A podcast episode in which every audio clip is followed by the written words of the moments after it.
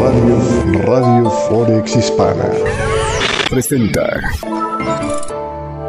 Y gracias, gracias, gracias a todos por estarnos acompañando en esta mañana del día de hoy, en este espacio en vivo aquí a través de Radio Forex Hispana, a través de YouTube Live, a través de Twitch. Muchísimas gracias también a través de eh, las plataformas que nos ayudan a compartir eh, como podcast este programa de Forex con Café. Muchas gracias por estarnos acompañando en esta mañana del día de hoy, día donde pues, realmente las oscilaciones del mercado están un pelín más grandes de lo que yo me hubiera esperado eh, cuando arranqué esta mañana.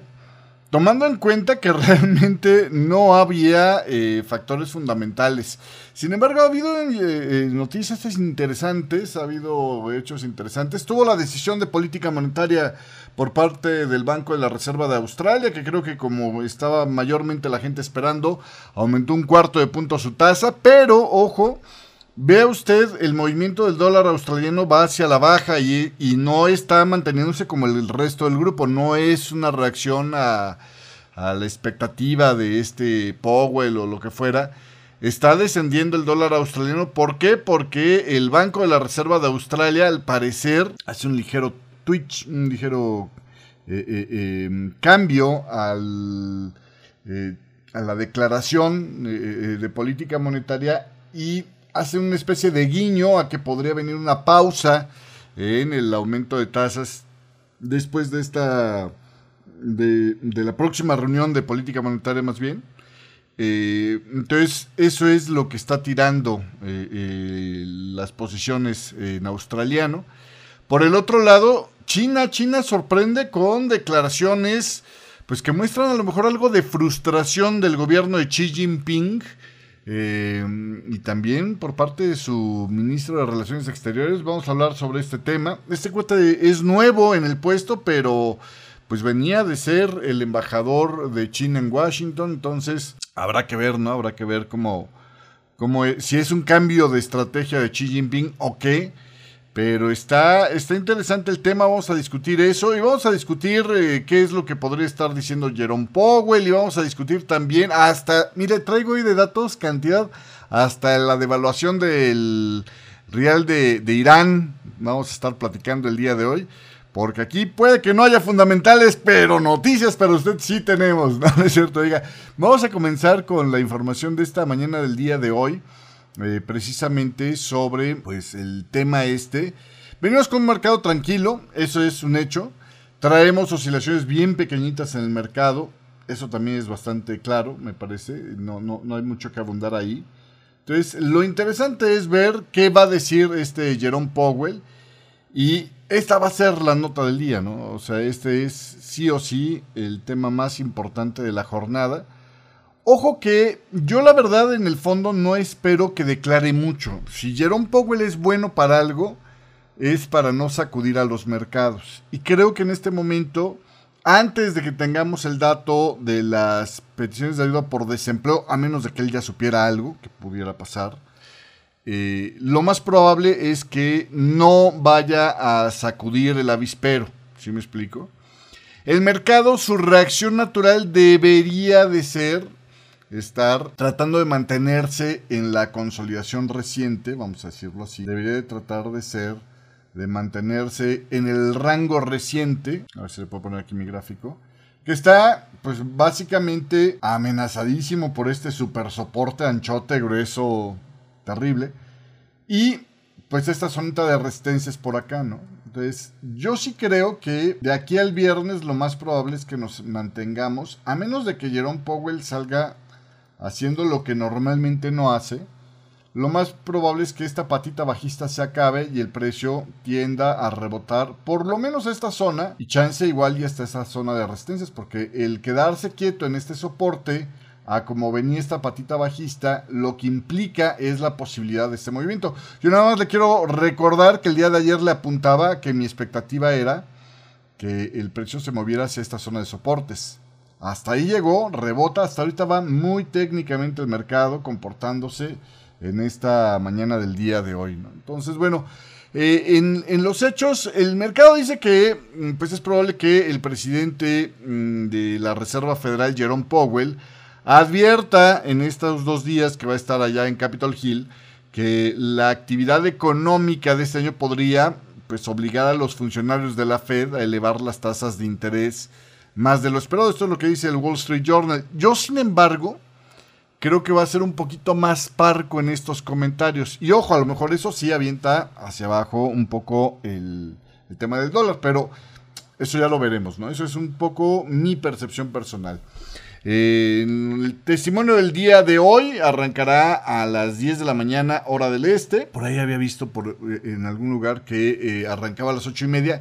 La explicación a lo mejor de ese comentario es porque normalmente eh, se publica a las ocho y media de la mañana el discurso preparado, o sea, el discurso con el que se va a poner a platicar con los legisladores, y después lo lee a las 10 de la mañana frente a los legisladores, y luego ya empieza la sesión de preguntas y respuestas, que aquí, ojo, le recuerdo a usted que esto tiene más de circo político que en realidad de evento de economistas, si me explico? O sea, normalmente lo que hacen aquí es los republicanos y los demócratas, pues agarrar, digamos, es un poco como, a mí se me figura mucho como cuando eh, los niños chiquitos quieren tener la razón con los papás cuando se están peleando, ¿no? Entonces es... Pero es que, ¿estás de acuerdo que fulanito me dijo que me habló feo, que no sé qué, que no sé cuál? Y el otro, no, no, pero ¿estás de acuerdo que yo me he portado muy bien porque me como todas las verdades? Y entonces cada quien trata de vender su propia posición ¿no? de, política monetaria, tratando de usar una declaración de Powell como, como este, ancla para, para su posición. Y normalmente, pues lo mismo que harían los papás en este tipo de pleitos con niños, trata de mantenerse lo más neutral posible sin caer en, digamos, errores de, juicio amplios. Entonces, esto es básicamente lo que yo esperaría para esta mañana del día de hoy. Esta, por cierto, es la última oportunidad que tiene Powell si es que quiere empezar a, preparar el mercado para a lo mejor alguna sorpresa. Por eso es que se vuelve interesante este día. La última oportunidad que tiene. ¿Por qué? Pues porque obviamente eh, en esta situación, este Jerome Powell, eh, pues va a ser prácticamente estos dos días los últimos que va a hablar, porque ya el sábado arranca el periodo de silencio, que es aquel...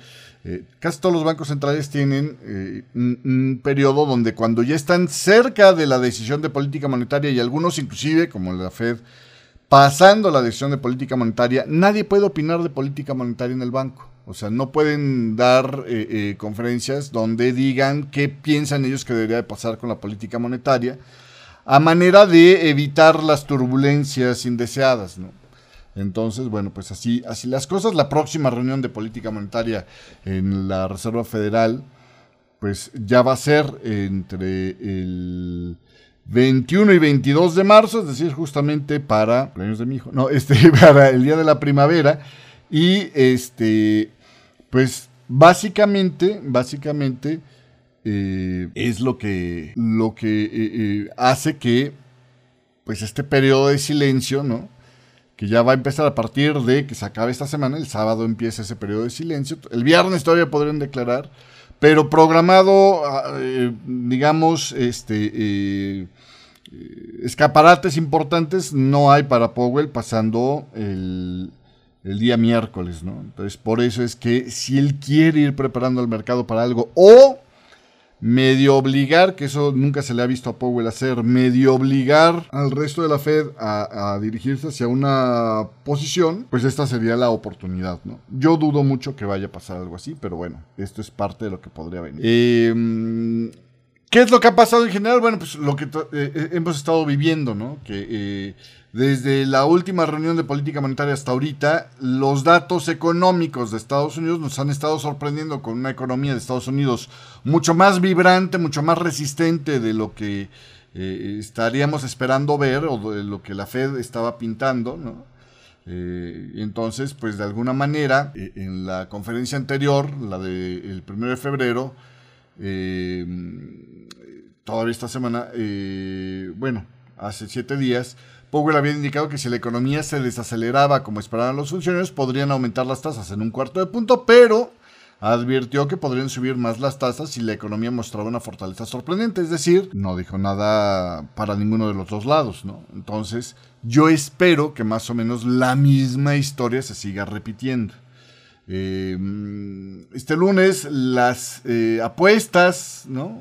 Eh, en los operadores, las coberturas sobre las tasas de referencia están con la expectativa de que haya un aumento para mediados de este año hasta el 5.5% de tasas, es decir, los datos más duros que hemos estado viendo últimamente o más sólidos de Estados Unidos que hemos estado viendo últimamente han arrastrado las expectativas a una tasa final de este ciclo de aumentos de tasas hacia el alza. Ahora ya estamos contemplando 5,5%, hay algunos que ya hablan de hasta 5.75%. Y eh, pues lo que sigue según las coberturas, es que se mantengan en ese nivel hasta que termine este año por lo menos, ¿no? Entonces, pues ahí es donde vamos a estar. Le van a estar viendo hasta cómo dice las cosas, ¿no? Eso sí es un hecho, porque pues, insisto, esta es la última oportunidad para tomar una lectura de qué podría venir por delante. Eh, entonces, si lo sienten un poquito más hawkish, un poquito más severo en las advertencias de que hay, o más insistente en que hay que hacer más todavía por contener la inflación, podrían empezar a eh, aumentar las apuestas en el corto plazo del dólar, precisamente posicionándose para a lo mejor un aumento de medio punto porcentual y si se le ve demasiado relajado o minimizando eh, los datos duros más recientes, entonces la gente va a deshacer un poco las posiciones pro dólar que hemos estado viendo, pues, se vienen acumulando precisamente desde principios de febrero, el, rally que usted ve ahí en la pantalla. Entonces, esto es básicamente lo que podremos estar esperando el día de hoy. Regresando, regresando al tema este, ve usted cómo se está moviendo el dólar australiano hacia la baja. El Banco de la Reserva de Australia aumentó las tasas como se esperaba en un cuarto de punto, las dejó en el 3.6%. Hace un rato le compartía, a ver si queda bien en cuadro, le compartía yo el, cuadro estratégico, ahí lo tiene usted, déjemelo, lo ajusto un pelín. Le hice una ligera modificación para que se viera un poquito más bonito. Parto esto como foto, me cargué un poquito. Ahí está, ¿no? Ahí tiene usted mi cuadro estratégico. Eh, es lo mismo que tenía yo apuntado en el pizarrón cuando hacíamos punto 9, nada más que ahora pues ya lo tengo aquí en digital para que no me ande dando tanta lata. Este, básicamente, básicamente ahí eh, la tasa en Australia queda, pues ahora, ¿no? En el 3.6%. La inflación está en este momento en el 7.8% allí en Australia. Aumentaron entonces un cuarto de punto las tasas eh, para dejarlo en ese 3.6%, como se esperaba mayormente. Déjeme por aquí mostrarle el comparativo que hace Reuters de las alzas de tasas de interés. Ahí tiene usted a Australia, ¿no? que ha aumentado tres y medio puntos porcentuales la tasa de referencia y pues está digamos en la franja media arribita del eurozona en cuanto al, endurecimiento monetario o bueno en cuanto al, alza de tasas que ha llevado hasta ahorita eh, pero este y arribita de Suiza también que también por estar en el lado negativo han desplazado la tasa hacia el alza a pesar de que Suiza nada más la trae en el 1% ahorita la tasa de referencia pero bueno, la cosa aquí, lo interesante, la noticia no fue ese movimiento porque eso era lo que mayormente esperaba el mercado. Lo que eh, fue noticia es que sugirió que podría estar casi terminando el endurecimiento monetario debido a que el gasto de los consumidores está desacelerando, decía, y había menos riesgo de una inflación impulsada por los salarios. Eh, un eh, ajuste de palabras que pues la mayoría del consenso del mercado calificó como una moderación. El Banco de la Reserva de Australia eliminó la referencia que tenía de aumentos en plural de tasas de interés, diciendo que se necesita un mayor ajuste, ¿no? Lo que al hablar en un singular, pues muchos consideraron que podría ser una especie de guiño, es una, digamos, percepción queriendo leer hasta los puntos y comas de la declaración, pero bueno, eh, es como lo interpretó el mercado, a que podría haber un solo movimiento adicional de tasas de interés y luego entrar en una pausa. Los mercados reaccionaron, pues obviamente, tirando el dólar a un nuevo mínimo de dos meses. El gobernador del Banco de la Reserva de Australia, Philip Lowe, dijo en su comunicado que el crecimiento de los salarios aún es consistente con la meta de inflación y que los datos recientes sugieren un menor riesgo de un ciclo en el que los precios y los salarios eh, eh, se persiguen entre sí, es decir, de segundas rondas inflacionarias. Hay menos riesgo de segundas rondas inflacionarias, dice este Philip Lowe. El crecimiento salarial ha repuntado al 3.3% en el cuarto trimestre, que aunque es máximos de los últimos 10 años, quedó por debajo de lo que estaban calculando del 3,5% quedó dos décimas abajo. Eh, de hecho, literalmente dijo, al evaluar cuándo y cuánto más deberían de aumentar las tasas de interés, la Junta, o sea, hablando de su equipo, prestará mucha atención a la evolución de la economía mundial, las tendencias en el gasto de los hogares y las perspectivas de inflación y el mercado laboral. Pues, ahí prácticamente está diciendo, pues vamos a ver qué es lo que pasa con todo lo que puede pasar, O sea, que, cómo se me mueven todas las variables que se me pueden mover. Me llama mucho la atención que en primer lugar pone la evolución de la economía mundial. A mí me suena esto más que nada a una referencia a, vamos a ver qué es lo que hace la Fed. ¿Sí me explico? Si la Fed se mantiene en aumentos de un cuarto de punto, podemos irnos más leves. Si la Fed se va con medio punto porcentual de alzas, podremos esperar que también Philip Lowe empiece a telegrafiar aumentos, por lo menos más continuados, si no es que más duros. ¿eh? Eso se lo puedo, se lo puedo decir así. Pero bueno, en fin. Ese era la otra, otra, digamos, el segundo titular más interesante de esta mañana. Pero curiosamente, uno inesperado aparece de China en esta mañana del día de hoy. Le voy a cambiar aquí de pantalla para platicar de esto. Resulta ser que el presidente de China, Xi Jinping, por un lado, condena la represión, así la calificó, que ha mantenido, pues, eh, Occidente liderada por Estados Unidos. Y esto va pues eh, eh, eh, corriendo por medios. Los países occidentales encabezados por Estados Unidos han puesto en práctica una contención, una represión y una supresión total de China, lo que ha puesto en grandes desafíos el desarrollo de mi país, declaró en un discurso en el Congreso Anual de Pekín. también Xi Jinping subrayó que la sociedad de China pues ahora tiene que batallar con calma contra los cambios profundos y complejos en los entornos internacionales y nacionales. Esta acusación de que Estados Unidos está reprimiendo el desarrollo de China en los últimos eh, cinco años se da justamente cuando a Xi Jinping le están criticando los inversionistas internacionales de que la economía de China se ha visto dañada por las políticas que ha tomado, incluyendo el énfasis en, pues, en la seguridad nacional. Los comentarios fueron parte de un discurso, eh, insisto, que dio ante los miembros eh, máximos del órgano asesor político de China en esta sesión legislativa anual de Beijing, eh, que fueron publicados inicialmente por la agencia de noticias oficialista Xinhua. Curiosamente también el ministro de Relaciones Exteriores de China, el flamante ministro de Relaciones Exteriores de China, que ayer estábamos hablando de ese overhauling que hizo este eh, Xi Jinping de su gabinete, quitando gente experimental y poniendo más bien gente leal a él.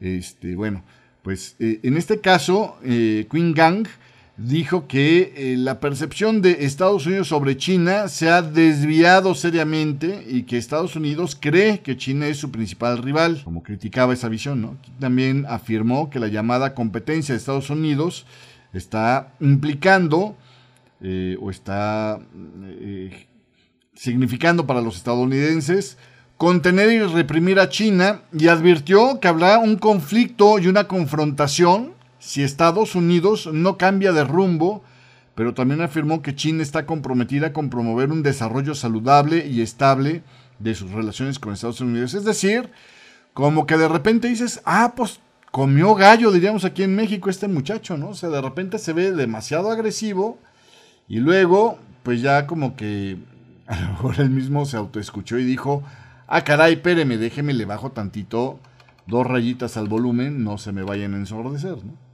Este eh, ministro de Relaciones Exteriores de China, Gang, dijo que las relaciones entre China y Rusia no están sujetas a las interferencias de terceros, es decir, nosotros decidimos con quién nos hacemos amiguitos y con quién no, y claramente se han hecho amigos con Rusia. Con Rusia se han visto, si no me fallan las cuentas, 11 veces, mientras que a Ucrania, por ejemplo, pues no los han visto ni una vez, ¿no?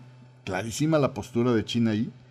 Eh, y bueno, pues eh, sobre este tema, Kigan dijo que cuanto más turbulento se vuelve el mundo, más deben de afianzarse las relaciones entre China y Rusia. Lo, pongo, Lo que yo podría interpretar es, pues mientras más me golpee con la chancla Estados Unidos, más me asocio con otro de los golpeados que podría ser Rusia, ¿no?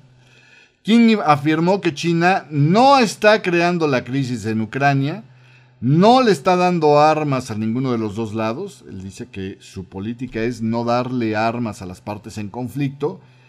Y agregó que el conflicto, pues se está viendo, si es que se está viendo avivado por alguien, pues por Estados Unidos, que está haciendo eh, sanciones y presiones que para nada resuelven esta crisis. Él dice que el diálogo debe de iniciarse lo antes posible y lo que se necesita ahora es serenidad y racionalidad. Bueno, así, así las cosas en esta mañana del día de hoy, en estas declaraciones, que es un cambio interesante, ¿no? Un cambio inesperado. Normalmente a China no se le ve hacer declaraciones eh, mostrando su frustración tan abiertamente como lo está haciendo en, esta, en estas declaraciones este, Xi Jinping y este eh, Queen, pero bueno, en fin. Así, así las cosas en esta mañana. Saludos, saludos en esta mañana a Marcos Ríos, que ya andaba desesperado porque arrancar el programa. Perdón por la tardanza. Este, y a Rogelio Jaramillo también, muchísimas, muchísimas gracias por estarnos acompañando, que también nos saludaba hace un rato allá en el chat de Radio Forex Hispana. Saludos a César Aguirre, a Christian Snow también, que como siempre nos están saludando desde bien tempranito. Y bueno, pues continuando con todo este rollo, este, hubo algunos fundamentales por ahí. Este, eh, eh, por el lado del Reino Unido, eh, la British Retail Consortium dijo que fue el día de San Valentín el que ayudó a impulsar las ventas minoristas británicas en febrero, pero los volúmenes se mantuvieron por debajo del año pasado, decía esta BRC, la British Retail Consortium, que pues agregó que el gasto en las cadenas de tiendas aumentó un 5.2% en términos anuales este mes pasado, muy por debajo del 6.7% de febrero eh, del año pasado. Y eh, eso sí, las ventas quedaron por arriba del 4.2% de enero. Es parte de lo que decía esta British Retail Consortium. Dato menos, pero bueno. Eh, Barclays también dijo que el gasto de los consumidores de febrero en el Reino Unido había aumentado un 5.9%. Este es el principal procesador de tarjetas de crédito allá en el Reino Unido.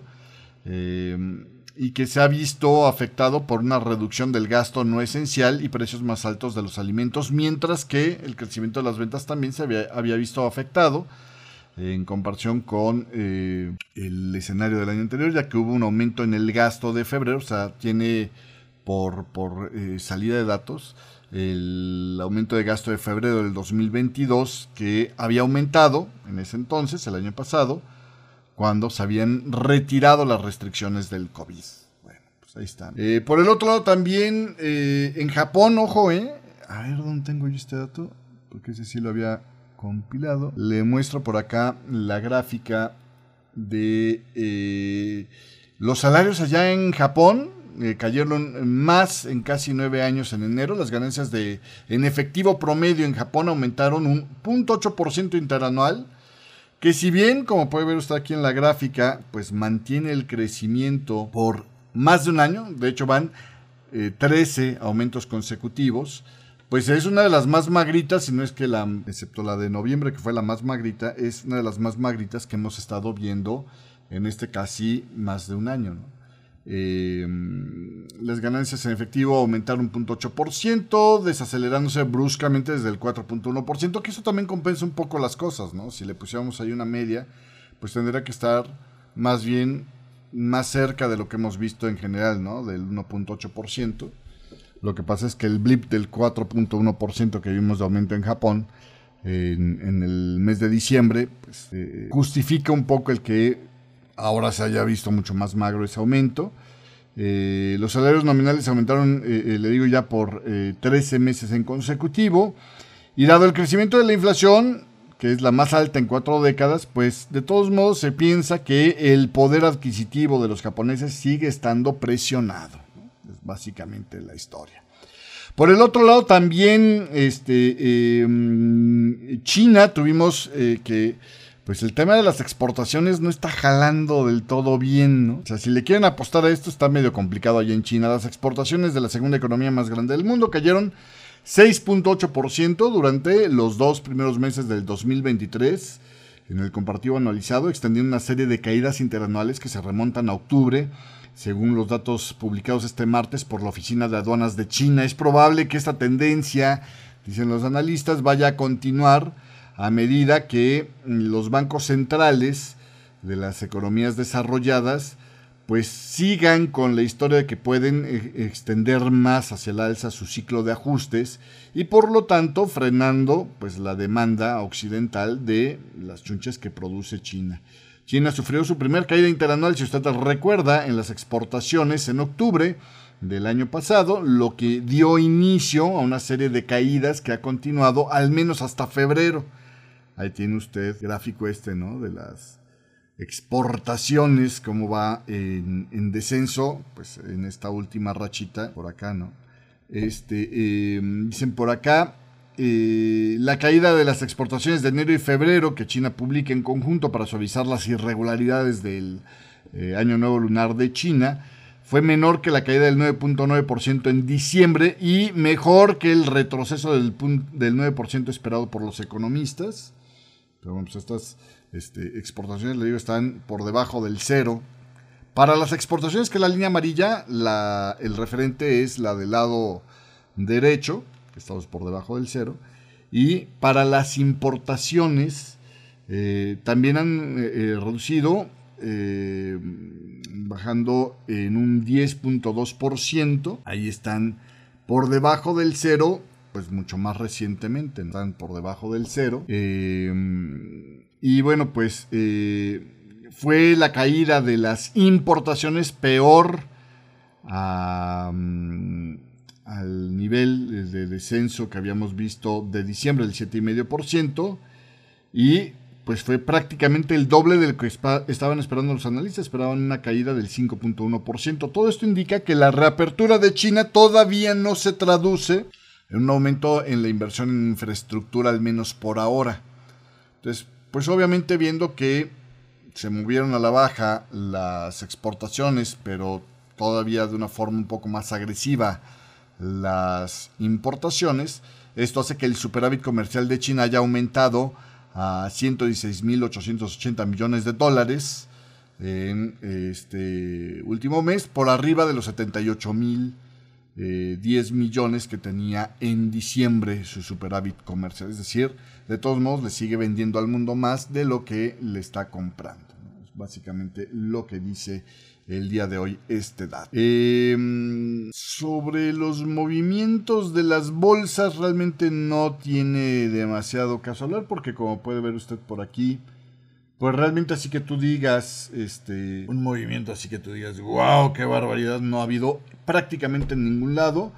Eh, si acaso lo que se podría resaltar es que la apertura que arrancó relativamente bien en Europa, se ha estado eh, enfriando a más, ¿no? De hecho, ahora está ligeramente en territorio negativo. Ah, no es cierto, está ahorita ya en plano el Eurostock 50, pero vamos, básicamente eh, lo que tenemos es un mercado contenido, un mercado sin prácticamente movimientos, como lo veíamos el día de ayer al cierre de la sesión americana y como lo seguimos viendo para lo que es esta mañana eh, en los futuros de, Estados Unidos. El Nasdaq, que es el que más está ganando esta mañana, va ganando apenas un cuartito de punto. Y el Dow Jones, que es el menos procíclico, está prácticamente en plano, a la espera de estos datos. También los movimientos en los mercados de commodities son prácticamente inexistentes, lo mismo que ha sido con el movimiento del dólar index en eh, lo que va de esta jornada y desde el día de ayer, que trae rangos relativamente muy contenidos. Entonces, realmente sobre estos temas no hay mucha información ni mucho que, decir, ¿no? Este, eh, está bastante, bastante tibio todo esto, eh, manteniéndose en rangos, ¿no? Este, como noticias ahí dentro del mercado de los commodities, el tema de el crudo, los Emiratos Árabes Unidos han estado tomando más cargamentos de crudo ruso a raíz de la invasión de Ucrania. O sea, le están ganando este eh, mercado a, Rusia. Eh, dicen datos de Reuters. Eh, y poco más que agregarle. Dentro del tema de la información energética, eh, Bloomberg destacaba hoy un comentario, la Unión Europea planea dar sus primeros pasos en el mercado mundial del gas natural, portándose como cartel comprador a partir del próximo mes, ya que busca reducir los precios de este energético. Puede que algo le funcione por ahí hace un rato, si no mal recuerdo era Goldman Sachs, pero ahorita se lo confirmo. Eh, anticipaba, este, eh, Morgan Stanley, perdón, había reducido eh, los precios del gas europeo a una previsión de 35 euros el megavatio hora o el megavatio hora. Este, entonces, bueno, eh, básicamente, pues por lo menos Morgan Stanley sí espera que esto le funcione. Eh, se espera que la demanda conjunta del bloque europeo, como se va a estar comportando, eh, que son los 27 países y tres vecinos, eh, tengan una demanda de 24 mil millones, dicen por acá, de metros cúbicos de gas natural licuado para los próximos tres años. Se esperan que las licitaciones que arrancan en abril vean los primeros contratos con proveedores de Estados Unidos y Medio Oriente y África firmándose alrededor de junio. Entonces, pues ya veremos por ahí qué más podría estar pasando, básicamente. En el tema de las criptodivisas, bueno, le voy a hacer un recorrido rápido nada más aquí visual por las gráficas, pero no hay, le adelanto que no hay grandes oscilaciones. Ahí tiene usted lo que está pasando con el tema del crudo, está ahí en un ligero retrocesito. Con esto, pues ya creo que queda más claro que esto es el ABC como como tenemos eh, como escenario principal para el movimiento de esta onda C de, de, nuestro zigzag. Y eso sí, esto hace que potencialmente por aquí podría venir una caída del cruz. Sobre todo si viéramos un Jerome Powell que de repente sale con que está pues un poquito más agreste, ¿no? Un poquito más agresivo por ahí. Y usted para el retroceso de la onda 2, bien podría estar ya llegando a su final por aquí. Y ahora empezaríamos a ver una racha bajista. No se nos hace una extensión de esta onda 2, o sea, como una combinación o algo así medio raro. La caída podría ser más pronunciada, si no, pues vamos a ver que anda manteniéndose en más o menos esto. No, no esperamos que se vaya a ir mucho más arriba de esa zona. En el tema del oro, bueno, pues ahí el repunte Todavía no da un pullback lo suficientemente amplio como para, para este, terminar con esta patita alcista. Pero aún si se diera, de todos modos no cambia mucho las cosas porque, insisto, nuestra perspectiva es que esto sea un zigzag para arrancar la, para tener, eh, digamos, la onda 1 de lo que potencialmente podría ser eh, una diagonal como relativamente común ver diagonales en la última fase de un movimiento eh, alcista o bajista, entonces relativamente probable ese escenario. Y en el tema del cobre, pues ahí seguimos, ¿no? En lo mismo proyectado, a lo mejor por tiempo ya se nos está empezando a, retrasar un poquito las proyecciones que le había hecho yo aquí en este ideograma, pero básicamente el que vamos a intentar acercarnos hacia esta zona de soporte me parece que eh, sigue siendo vigente, inclusive lo podríamos llegar a, rebasar ligeramente este soporte. En el tema del Dow Jones, lo de la consolidación sigue prosperando, esa idea de la consolidación sigue prosperando con los últimos movimientos, aunque para esta patita ya se le prevé una, una posibilidad de rebote o de respirito porque claramente está perdiendo momento. En el tema del Standard Poor's 500, más o menos la misma historia. Aquí 4, deje ver. Todavía no llega a romper, aunque sí ya se hizo demasiado pronunciado. Aquí es cuando las probabilidades empiezan a hablar más de una extensión. Entonces, lo que normalmente haces como heliotista es decir, te echas para atrás y le marcas una nueva onda como 1 de 3. ¿Por qué? Porque el retroceso sí claramente ya superó el 50%, que es lo normal amplio de un retroceso, y habla más bien de tener un pullback en forma de, pues si quiere usted, sí un zigzag, pero ya para una onda extendida. Entonces, eso es más probable en este escenario. En el tema del Bitcoin, pocas oscilaciones, seguimos ahí más o menos en lo mismo y realmente no muchas noticias, ¿no? De hecho, eh, no hay prácticamente ahí novedades en el tema de las criptodivisas. Em, eh, ¿Qué más tenemos por acá? Eh, para esta mañana del día de hoy, noticias geopolíticas interesantes, hay varias. uno de los temas que me llamó más la atención, eh, Epi decía que las Fuerzas Armadas de Ucrania habían estado eh, asegurando este martes haber liquidado. ¿Se acuerda de ayer que le platicaba de ese artículo del New York Times donde explicaban que las fuerzas eh, Wagner eran más o menos algo así como una especie de, de lija para tratar de devastar a las fuerzas militares ucranianas, mandando literalmente soldados como carne de cañón, ¿no? Era eh, el dueño de las fuerzas Wagner, le decía el día de ayer, se convirtió de ser proveedor de alimentos del gobierno del Putin de Rusia a proveedor de carne molida para la guerra del Putin de Rusia, ¿no? Eh, bueno, pues más o menos lo mismo corrobora esta declaración de las Fuerzas Armadas ucranianas. Ellos aseguran haber liquidado a más de mil soldados rusos Solamente en el último día de combates centrados en la localidad de Bakhmut, eh, en la región del Donetsk, eh, que está siendo atacada prácticamente por tres flancos. Eh, el Estado Mayor del Ejército Ucraniano agregó en un apunte en Facebook que durante las últimas 24 horas han muerto 1.060 soldados rusos.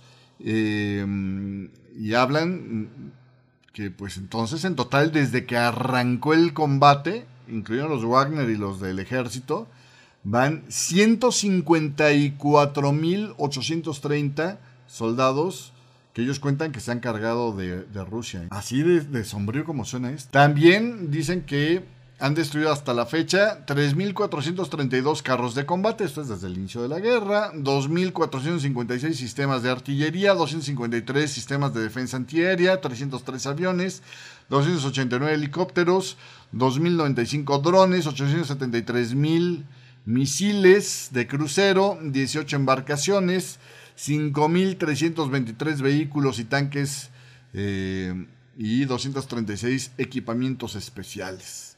Rusia, por su lado, no ha dado datos sobre las bajas de este conflicto desde septiembre, cuando el ministro de Defensa ruso había confirmado que hasta ese momento, hasta septiembre del año pasado, se le habían muerto casi 6.000 militares. Eh, sin embargo, el portal ruso de noticias, Mediazone, eh, pues había señalado eh, en una información relativamente más reciente que el número de fallecidos era de 15.136 y que en los últimos 15 días habían muerto 1043. Hágale caso a quien usted quiera, pero si lo que dice este, eh, las Fuerzas Armadas de Ucrania es cierto, tendría que venir una reacción del pueblo de, Rusia pronto. ¿eh? Eh, vamos, estos 1060 soldados rusos, digo pronto en, los, en las próximas semanas, porque siempre que tienes a alguien en, familia en la guerra, pues yo supongo que das un margen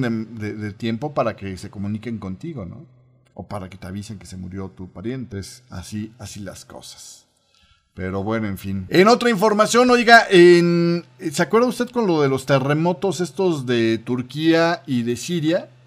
El presidente de Turquía, Recep Tayyip Erdogan, que por cierto le comentaba yo cuando fue lo del terremoto este, eh, o los terremotos estos gemelos, eh, pues que curiosamente un terremoto anteriormente era lo que lo había puesto en el escenario político con fuerza cuando era apenas alcalde de la capital. Bueno, pues ahora resulta ser que podría ser este terremoto el que lo saque del poder. Eh, Recep Tayyip Erdogan eh, reconoció este lunes que los terremotos del pasado 6 de febrero ya han costado la vida a 46.104, es el conteo oficial de muertos en Turquía. conteo oficial de muertos en Turquía, que si le sumas los poco más de 6.000 muertos en Siria, pues más o menos asciende la cifra de muertos de este siniestro, de este terremoto, a 52.000 en esa región. Eh, también eh, los daños personales, decía Recep Tayyip Erdogan, pues ha sido de 230 mil edificios que o sea, han caído o han quedado inutilizados. 230 mil edificios, es un montón. Que de esto también se le puede culpar a Recep Tayyip Erdogan porque, pues aunque hubo reformas para tratar de endurecer el código de construcción allá en Turquía, pues no hubo un buen ejercicio para tratar de verificar que eso se cumpliera. Y esto ha dado pues a un desplazamiento, vamos a decirle así, de 3.320.000 personas, de las cuales prácticamente la mitad, un millón y medio, viven hoy por hoy en medio del frío que está viviendo eh, Turquía en tiendas de campaña. Por cierto, del otro lado, seis partidos de oposición en Turquía han anunciado este lunes un acuerdo para tener un candidato único de la Alianza Nacional, que congrega seis partidos, insisto, poniendo como su líder a, o como su candidato a eh, el señor Kemal Kilidaroglu, se llama. Vamos a escuchar de él seguramente mucho de aquí a el 14 de mayo, que es cuando se van a hacer las elecciones allá en Turquía. Vamos a ver qué tal pasa con esto. Pero bueno, en fin, así, así las cosas. En otra información, oiga, por cierto, hablando ahí de esta región, el aeropuerto internacional de Alepo habría sufrido un ataque por parte de las fuerzas de defensa israelíes. Bueno, eso de defensas, fuera de tu país suena raro, pero bueno. Las fuerzas militares de Israel. Y este, pues quedó fuera de servicio, decía la agencia de noticias estatal de Siria, la SANA. El ataque que todavía no confirmó haber hecho Israel se habría producido este martes a las 2 de la mañana hora local y habría causado daños materiales dejándolo fuera de servicio, decía esta agencia, citando fuentes militares que habrían pues, dado esta información a nombre del gobierno de Siria. Este último ataque atribuido a Israel en Siria tuvo lugar eh, pues Luego del último, que se dio en el pasado mes de febrero, cuando la Fuerza Aérea de Israel realizó un ataque contra varios puntos en Damasco, entre ellos un barrio residencial que se saldó con 15 muertos, decía el Observatorio Sirio de los Derechos Humanos. Es el cuarto ataque israelí en territorio de Siria desde que arrancó este año. Ah, ¿cómo les encanta comer gallo cuando la cosa está complicada? Eh? Saludos a Adalberto, gracias. Dice, ingresé tarde, ¿cómo ves el Nasdaq? Échale para atrás ahí a la, a la, a la bolita roja del video para que puedas ver cuando hablaba yo de los mercados. Oiga, este, eh, Corea del Norte dijo que las acciones militares de Estados Unidos y Corea del Sur han ido demasiado lejos. Y la hermana de Kim Jong-un dijo que Corea del Norte vería como una declaración de guerra si Estados Unidos derribara alguno de los cachivaches que lanzan en sus pruebas de armas estratégicas. Ay, asústame, pan. Y fíjese, ¿sabe por qué anda tan envalentonado el grupo de, malotes del mundo? Vamos a decirle así, malotes, los que estamos de este lado de eh, Occidente. Hay un artículo escalofriante, que si puedo, si me acuerdo, le comparto la liga creo que por ahí me deja de regalar algunos artículos el Wall Street Journal. Le comparto la liga este, en el chat de Radio Forex Hispana. Está de dar frío. ¿Se acuerda usted cuando el año pasado decíamos, y a ver si me agarró mi posición? Ah, yo de. Ah, sí, sí, sí me agarró la posición. Ahora checar mis stop loss y mis take profits. No es eso. Ojalá, ojalá se me resuelva esta posición antes de. Traigo una ventita de euros antes de que empiece a hablar poco. Estaba yo esperando un pullbackcito y justo lo agarró con las pestañas. Bueno, ahí va. Ahí va esa posición. Ok, perfecto. La rompa mínimos y se siga antes de que arranque el discurso de, de Jerome Powell. Si no, me va a tocar andar ahí. Pues teniendo que esperar, ¿no? Honestamente. Este, eh, pero bueno, ahí está. Gracias por, por la paciencia. Oiga.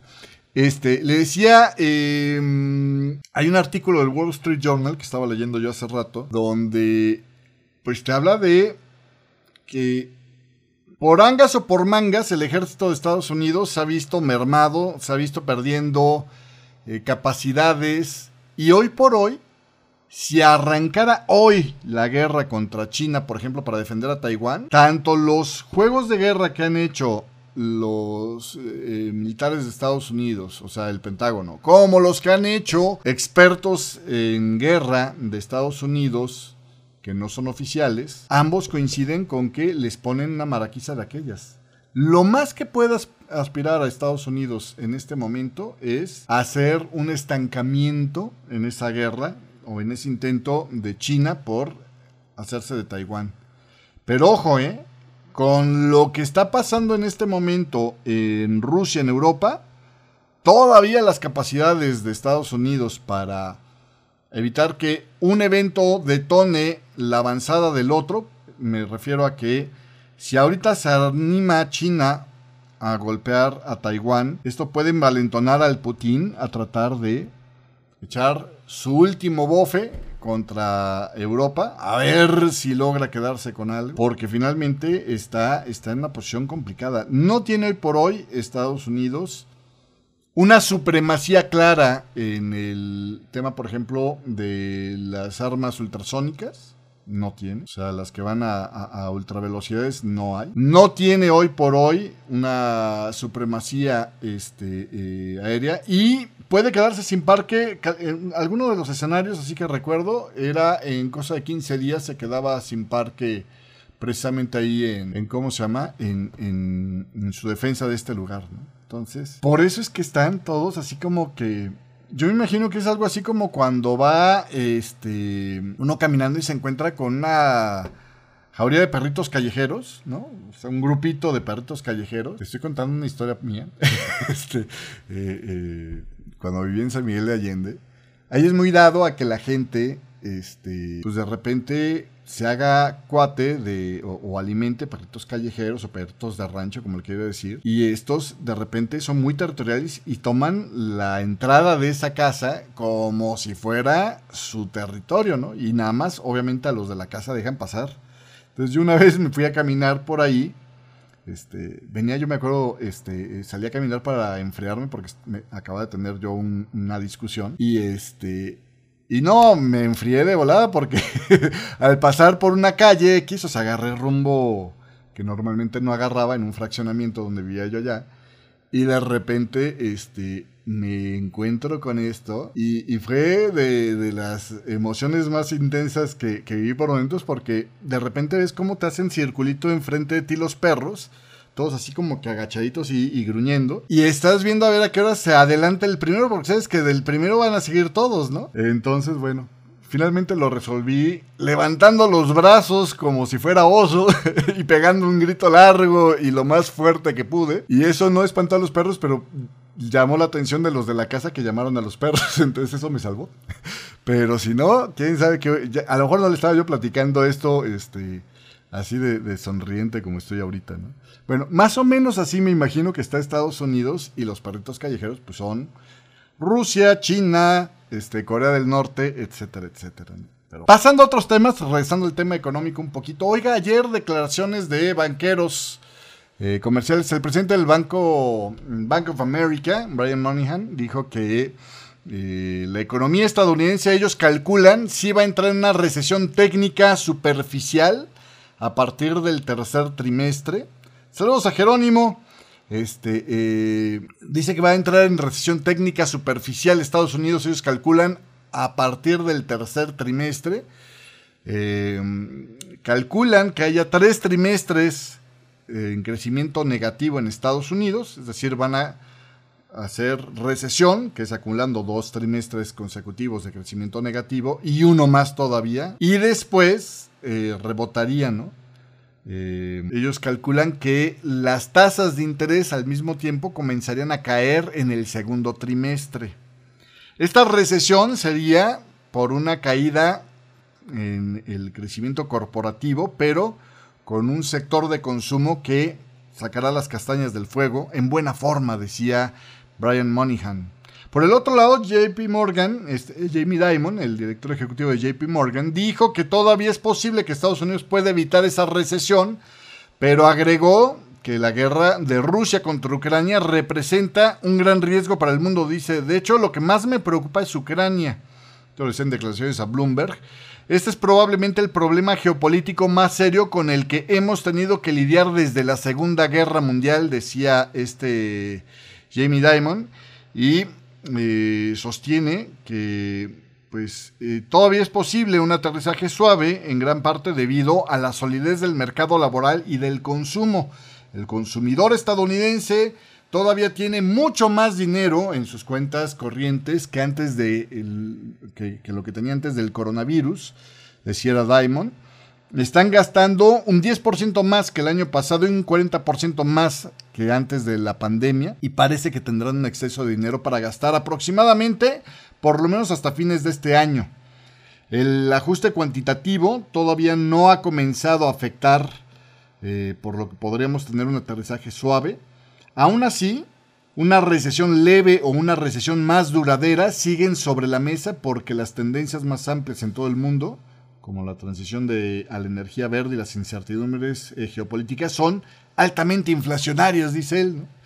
Por otro lado, los precios de las viviendas siguen subiendo y la mano de obra sigue siendo sólida, con lo que los salarios también podrían seguir subiendo. Dice, hoy por hoy el consumidor está en gran forma, pero esto tiene que terminar en algún punto. Eh, y bueno, pues aquí la cosa es quién, quién se acaba primero, ¿no? Si el consumidor su lana o la Fed en hacer su endurecimiento monetario para contener la inflación. Eh, aunque en una nota de positivismo dice este Jamie Dimon, Incluso si entramos en una recesión, entonces el consumidor entrará en una recesión muchísimo mejor preparado de lo que fue la recesión de la Gran Depresión Mundial, ¿no? la del 2008. pues esto es lo que dice. Saludos hasta Argentina. Y por cierto, hablando de saludos, mando saludos a los que nos mandaron saludos ayer a través del chat de Radio Forex Hispana. A Soy Mejía, muchísimas gracias. Aprendo Trading, gracias también. A Franklin Prado Paticú, muchísimas gracias. Y a Carla Johanna, muchísimas, muchísimas gracias. Saludos.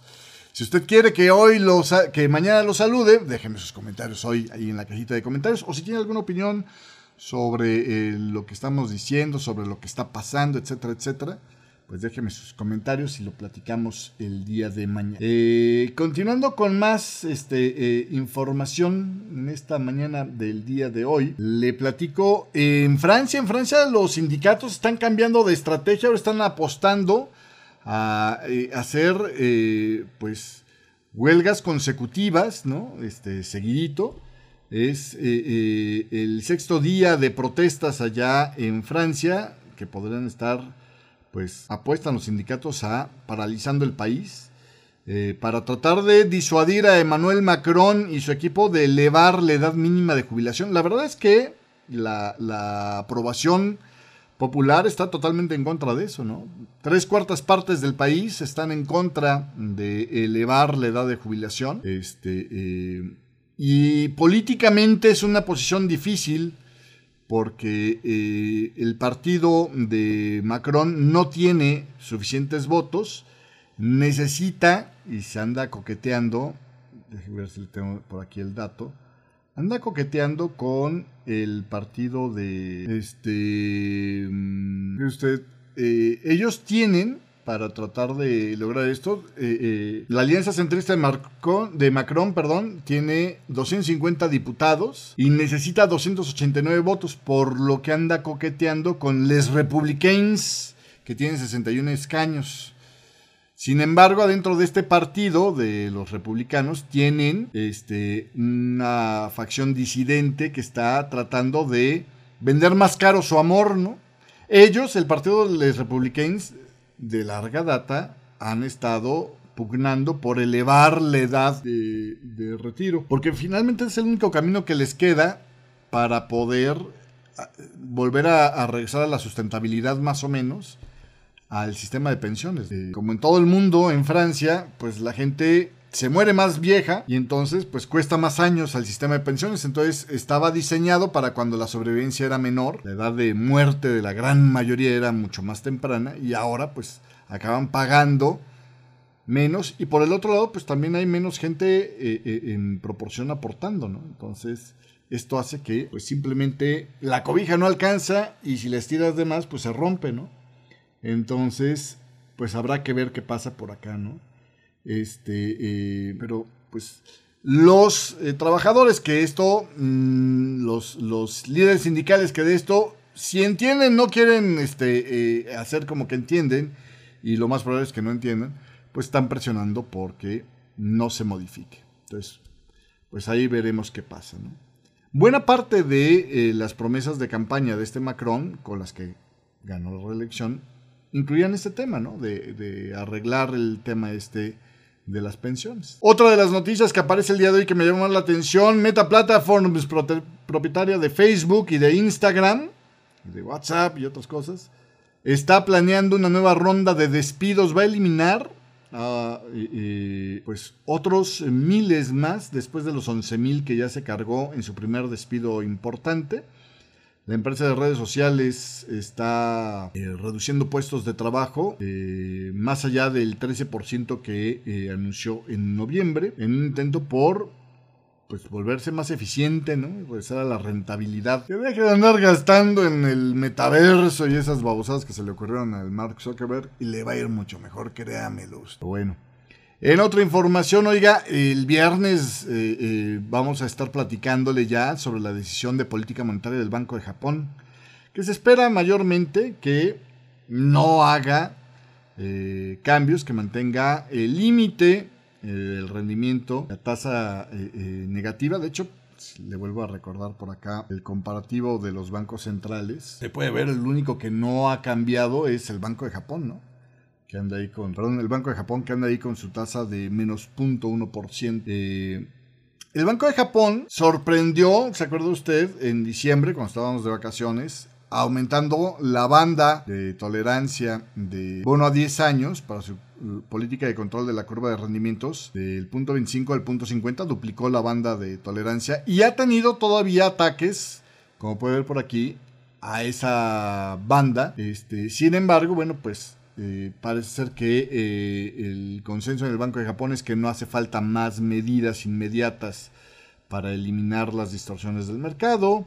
Este, en la encuesta trimestral del banco de la semana pasada se mostró que eh, un índice que mide el grado de funcionamiento del mercado de bonos alcanzó un mínimo histórico en febrero, es decir, las disrupciones que está generando las compras de tenencias de bonos, de, eh, o las compras de bonos, perdón, o la cantidad de tenencias que tiene de este mercado, este, eh, pues hacen que de alguna manera eh, pues suene como ya no hay mucho margen de maniobra por ahí, pero pues no hay todavía un consenso, ¿no? Tomará una cierta cantidad de tiempo medir el impacto del ajuste que hicimos a la curva de rendimiento en el programa de control de la curva de rendimiento eh, en, el funcionamiento del mercado. Decía la semana pasada el señor Takata de la Junta del Banco de Japón, enfatizando que no veía una necesidad inminente de hacer más ajustes a la política. Bueno, pues ojalá que esta encuesta trimestral del banco de la semana pasada le haya mejorado la visión. Otro miembro de la Junta, el señor Nakagawa, eh, también dijo la semana pasada que se necesitaba más tiempo para evaluar si la ampliación de la banda de diciembre había sido suficiente para corregir las distorsiones del mercado. Habrá que ver. También todo el mundo está ahorita dándole tiempo por la transición de, gobierno. Esta será la última participación del eh, señor Jorgico Kuroda.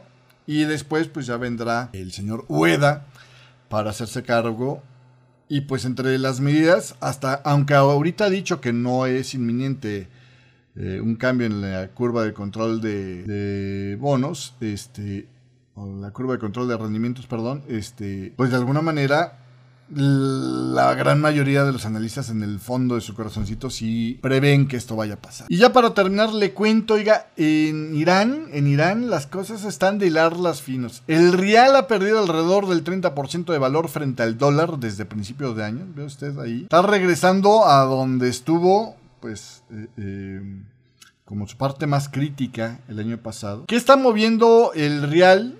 Pues recientemente dicen los analistas las perspectivas de un acuerdo nuclear con las potencias eh, mundiales o el que las sanciones que regresó Donald Trump se queden para siempre, ¿no? De hecho, usted, le estaba yendo mucho mejor al real, esto es el número de reales que tienes que pagar por dólar hasta que llegó, esto fue lo que pasó con el acuerdo de las potencias, ¿no? Es el mejor momento de apreciación del real y de ahí esto fue lo que les provocó Donald Trump, ¿no?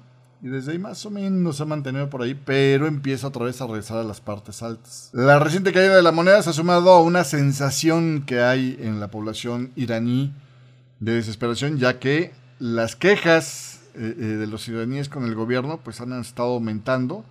Las perspectivas de un alivio económico y un cambio político todavía se ven complicadas, parece poco probable que pueda, por un lado, el gobierno teocrático de Irán revivir el acuerdo nuclear, y por el otro lado, la violenta represión de las autoridades han aplastado en gran medida las protestas masivas contra el gobierno clerical que arrancaron, ¿se acuerda usted? En septiembre con el tema este de la chica que se murió a manos de la policía por no llevar la burka. La frustración con los gobernantes teocráticos por el tema económico, por las restricciones sociales, este, pues han planteado uno de los peores crisis de gobernabilidad para este gobierno teocrático desde que se estableció en 1979 o desde que se enquistó allá en, Irán en 1979. Irán maneja mucho la idea de que pues ellos deberían de ser ricos, ¿no? Tienen las unas de las reservas de petróleo más grandes del mundo. Saludos también a Venezuela, que tienen el mismo tema. Pero un gobierno que no permite que eso prospere en la población. Y una población allá en, Irán muy bien educada, dicen, ¿no?